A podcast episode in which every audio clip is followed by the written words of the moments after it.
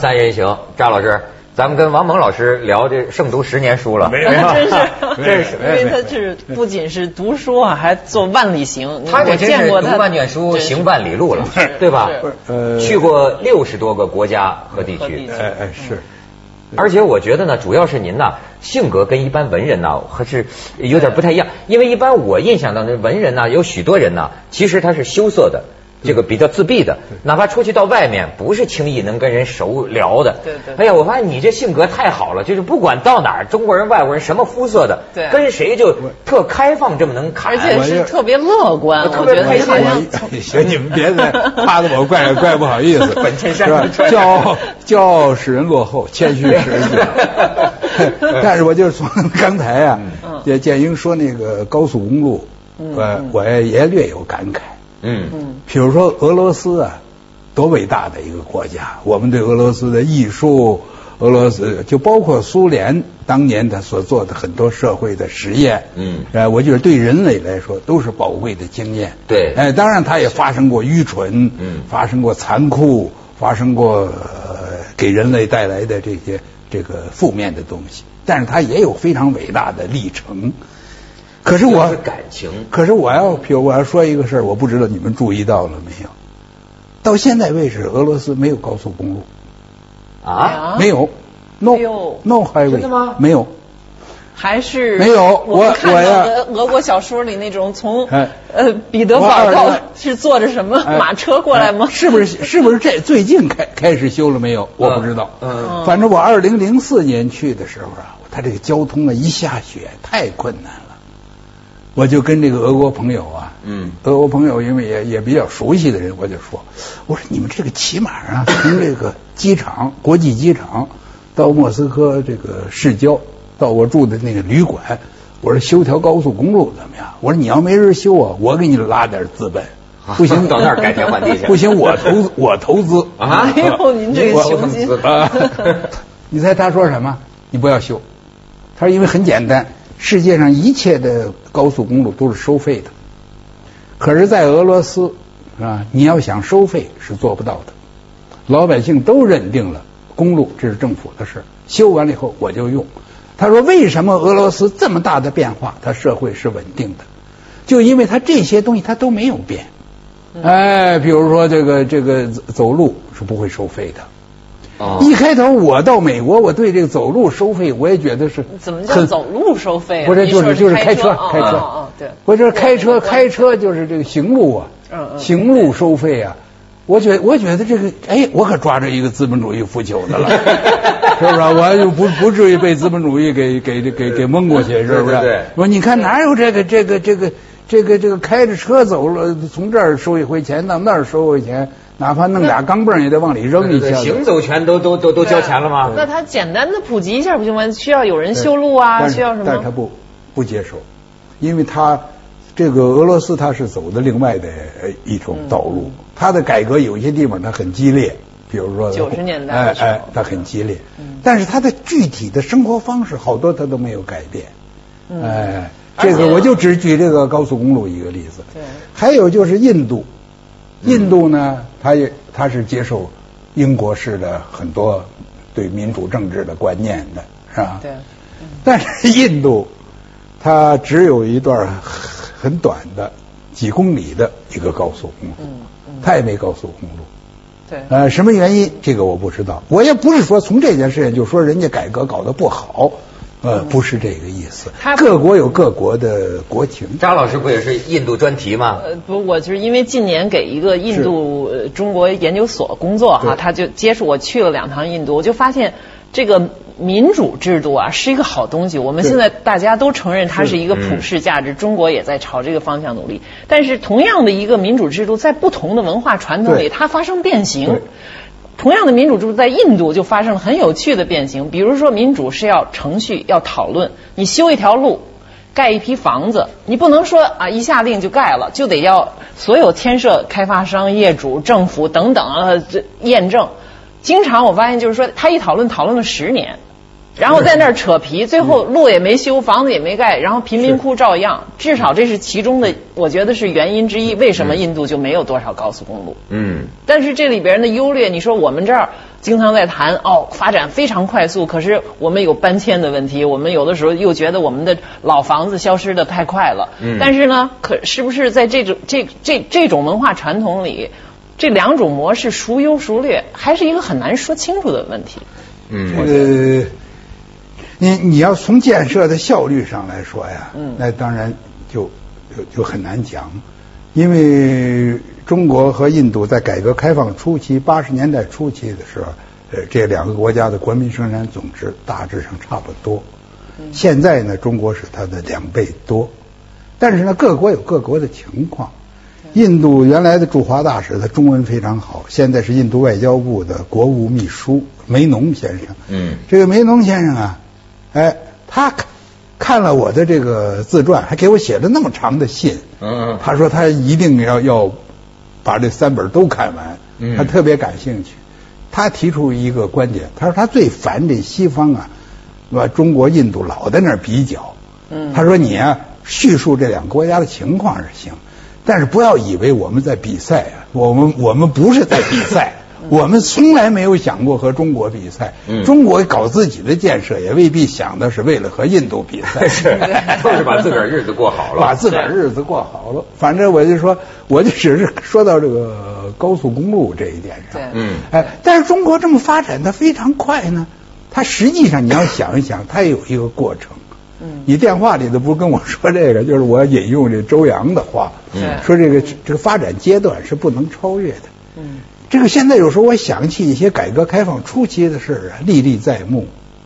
其实保定咱们有一个作家，我不知道你还有印象没有，叫韩韩应山。嗯嗯他是他是诗诗书这个呃孙犁的，非常喜欢孙犁的。对我记得我去保定的时候，那还一九八三年了。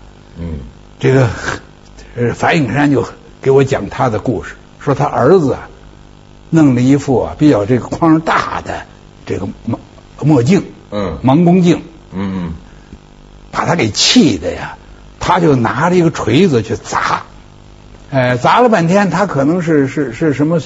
是化学的吧，塑料的吧，哦塑料还砸不碎。哎，他那意思就是，只要我活一天，你就甭想戴这眼镜。嗯，为什么呢？哎，他这这个西西西方资本主义的扶哦，就那时候蛤蟆镜、蛤蟆镜。太阳镜，上面还带一商标的。对，你光一个蛤蟆镜的问题，呃，连香港都跟着讨论。嗯。哎，说是中国大陆太土了，带带商标，对，带商标。这带商标，录音机。啊，手手里头拽着一个录音机走哪儿？卡带的。大的一个卡带的一个录音机，到处转悠。嗯，他说那个卡卡式录音机啊，我也有回忆啊。小的时候最向往的就是这个，什么标准的打扮，披肩发、花衬衫，还是紧身的。然后呢，喇叭裤，喇叭裤喇叭裤呢上面绷得紧紧的，下边就一尺宽。然后这个男人男孩子穿的带高跟儿的那个高跟鞋。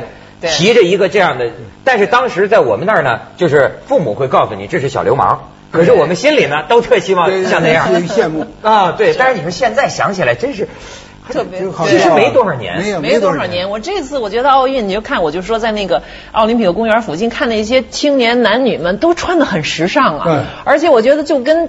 五年、十年前北京街头的时装都已经不太一样。那时候你还看着大家好像很用劲儿的在赶时髦，名牌儿啊，还有的时候还穿的不太对，比如说会穿个裙子还露出来那个半截儿的丝袜呀什么的，还有男的穿高跟儿，这都是十年以前的事儿啊，或者对马上现在都没有了，都是很很随便的就穿的很不错。所以你看，有些人着急嘛，照王老师说话，就是刚吃饱饭才几年呢，是发生这么大变化。哎咱们贴一下广告，锵锵三人行，广告之后见。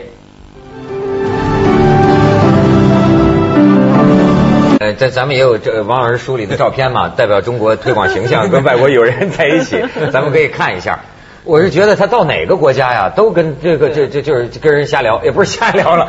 哎，你看这是在哪儿啊？德国德国在德国，在德国对吧？嗯哎，您的这个呃就是这个性格呀，这种乐天呐，是好像到哪儿不都跟人谈吗？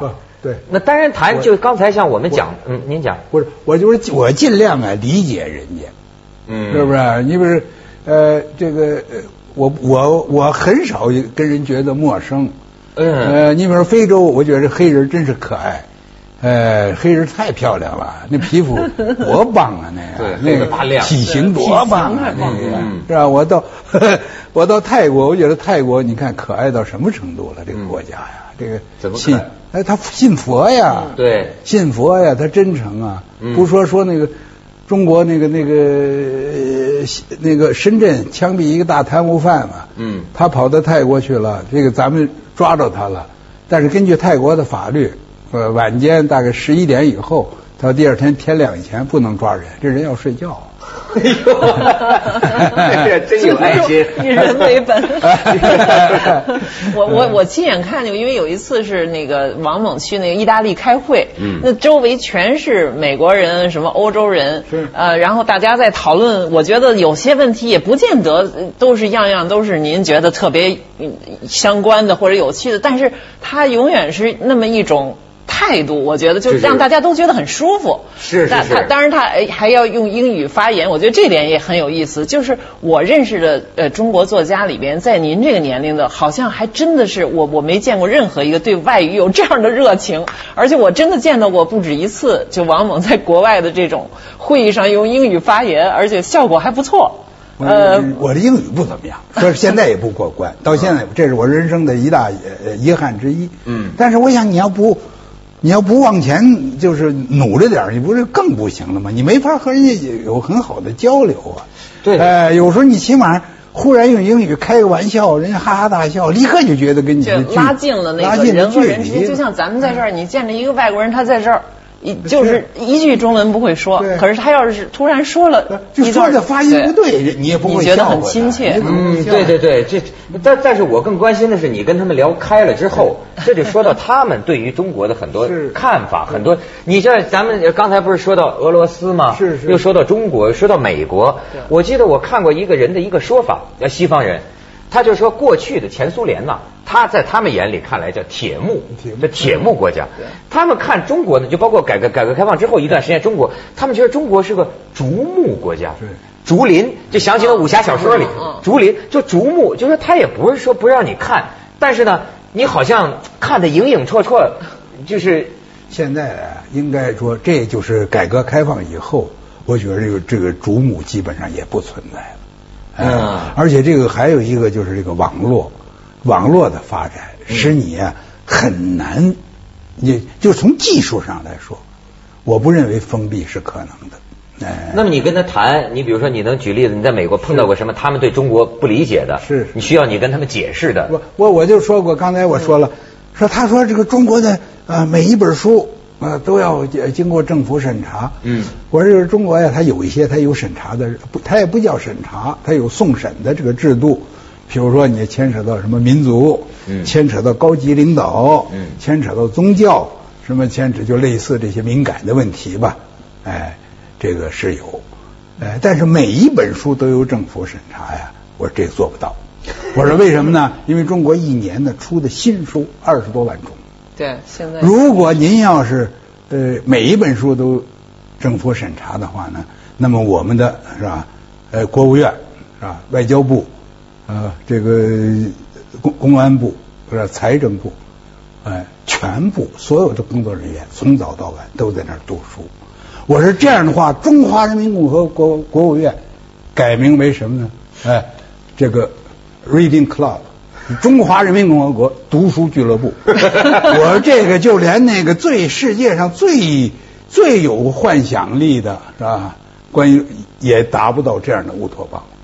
哎，这样的。但是他们现在也就是说，我觉得对中国的认识也在进步，也不像以前那么简单了。比如他也知道我们呃除了有新新闻检查员以后，还有自审呢。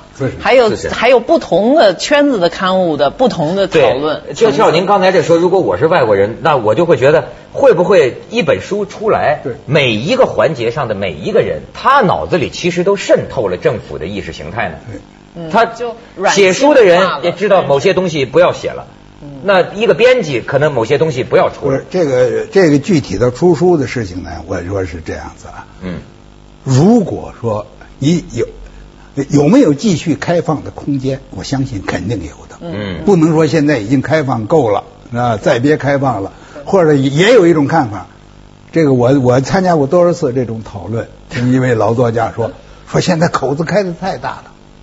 呃，这他为什么叫口子，我也不明白，就跟那个跟那个原来我们都在麻袋里边不是，他是浇水，他是用浇水，就说这个水啊哗啦哗啦流，他说口子开太大了，也有这种观点。我也不认为口子开的太大了。嗯哎，但是你说在你在大部分比较正常的情况下，他并不感觉到这个说是现在呃出书啊是一个多么大的困难。啊，大部分情况大部分情况下，你比如拿我来说，我也有些与众不同的看法啊。嗯呃，我也有时候也也我的写的书里头，包括这三本书里头，也有棱角啊，嗯是吧？也有刺儿啊。对对哎，但是呢，我就觉得几乎没有什么困难，我都可以说，我都有机会讲。嗯呃，有的时候这个书里头不方便说的，也可以在网上讲。呃，网上不便不方便说的，或者还有什么其他的渠道。嗯，这个网络的作用啊，也也还是很大。好像有那么一句话，就是说，呃，就是在有网有互联网的这个国家，是你要真的就是封锁是很难的。很难的。对对嗯那个美国那个他他叫什么呀？呃，芮孝俭，他有一任的大使。有一次他请我还有张杰夫妇，还有我们一块儿吃午饭。后来就说起这个，我们就说是我们都用电脑，都用这个网络。他说美国有一种观点，就是一个允许老百姓只有电脑和上网的国家哎，这个国家不能算集权国家。啊，对，我在书里看的这看到过句话。哎，我我也引用的这句话，嗯他叫 Roy，这个这个 Ambassador Roy，他叫 Roy，所以叫瑞孝俭。嗯他有这么一个话。芮孝俭还有一个话，那个说的就更更高。什么？他说，不管你对中国有多少看法，中国进入了他的呃近代史以来，他说，甚至于是更古以来的更长的历史当中发展的最好的阶段，最好的时期。嗯，这个真的是有有有现在这种看法的越来越多了。嗯因为其实在，嗯八十年代末到九十年代初有一有有一段时间，我觉得西方的媒体啊，很多人对中国是比较悲观的。嗯他觉得哦，这个阶段以后可能会越来越坏。没想到经济也起飞了，而且个人的空间、政治的文明也在朝一个好的方向发展。所以这种。观点我觉得人数在越来越多，就是像您说的瑞大使这种，嗯。然后对中国怎么定性，好像也在改变。包括我前就是这奥运期间，我还看到一些大的媒体，比如《纽约时报》的专栏作家有一个叫呃 Nick Kristof，他叫季思道吧，他也写，他就是说啊、你看中国现在他在奥运期间有一些特别的，比如三个公园开放，可以嗯。大家去自由请愿，他就报名说我也请愿报，我要求保护北京的文化遗产，就是名城。但是呢，这个结果他就被接待了，接待以后，但是手续实在太繁杂了，嗯最后他就放弃了。嗯不过他得出的一个结论呢，他就是说，你看。呃，硬件首先不说，已经很漂亮了。接待的人员态度也很友好，虽然这个事情最后没做成，而且也确实好像没看见有被允许请愿和发生，但是他觉得这个社会总的来说是进步了，所以不能叫它就是集权国家，因为个人自由的空间和这个呃文明的程度是在增加的。嗯哎，他就变成这么一种态度了。不是你要你要如果要是批评中国呀，太容易了，嗯，是吧？呃，用不着他们万里而来批评，我们从早到晚都可以批评，嗯是吧？我们在段子上有各种的讽刺，没错那个短信段子，没错呃，我还听过几个几个文文就现任的嗯呃文艺界的领导在那儿议论，呃，那个说的还挺损。那说什么啊？说这个中国自古以来啊，楚辞、汉赋、唐诗、宋词，呃，明清呃元曲，嗯明清小说。说以后要是记咱们这一段的，那咱们的主要的文学形式是什么呢？另外一个也是一位领导说，那咱们就是一个是小品，一个是段子呗。锵锵三人行，广告之后见。